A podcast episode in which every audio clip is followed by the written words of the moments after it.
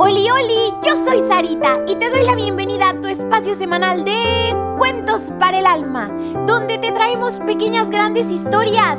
¿Listísimos para el cuento de hoy? Vengan, acompáñenme. Hágase tu voluntad. José es vendido por sus hermanos.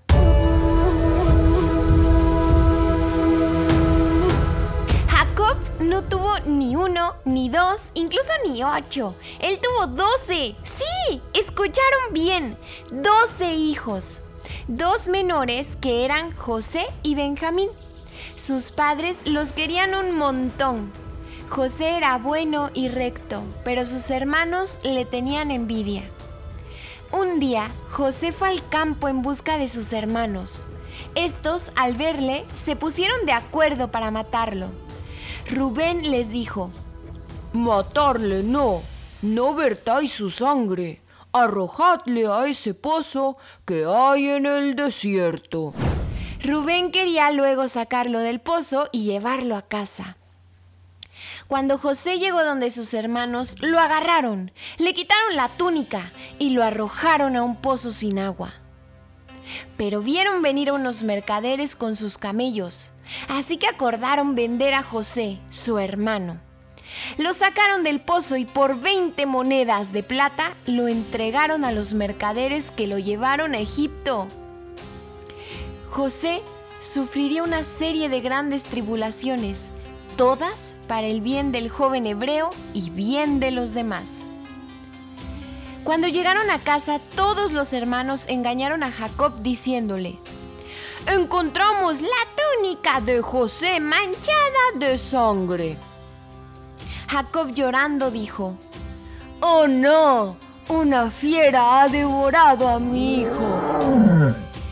En Egipto, José fue vendido a Putifar, ministro del faraón.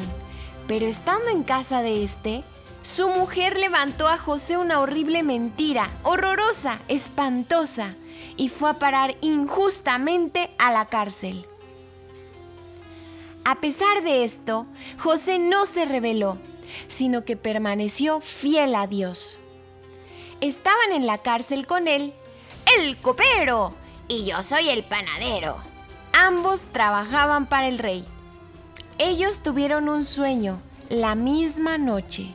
Así que fueron corriendo a contarle a José y éste le dijo al copero, Dentro de tres días estarás de copero con el rey. Entonces acuérdate de mí. Al panadero le dijo, Dentro de tres días el faraón te quitará la cabeza y te colgará de un árbol y comerán las aves tus carnes. A los tres días el copero estaba de servicio con el rey y el panadero fue colgado de un árbol. José tuvo que permanecer dos años más en la cárcel.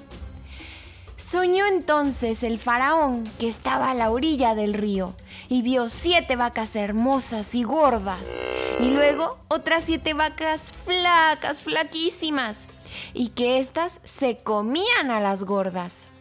Entonces el faraón se despertó, volvió a dormirse y soñó que siete espigas buenas y hermosas eran devoradas por otras siete espigas flacas.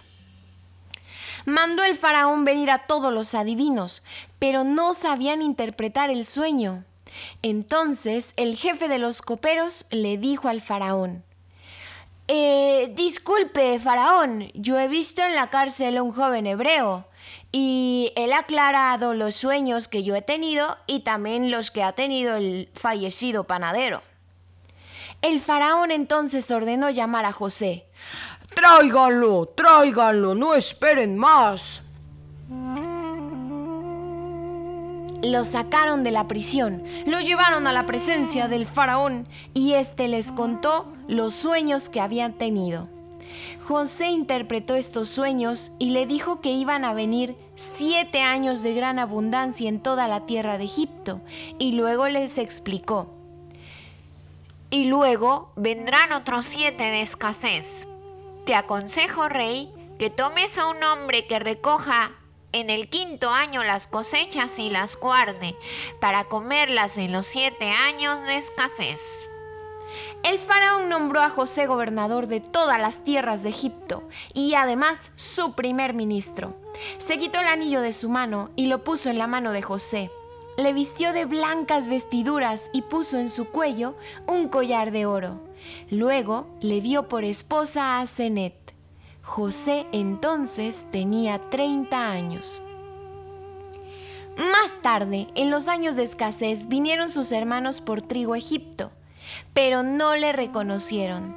Después de varios acontecimientos, José se dio a conocer a sus hermanos. Ellos se llenaron de terror, pues sabían que habían obrado mal con él. Pero José les perdonó, pues tenía un corazón noble.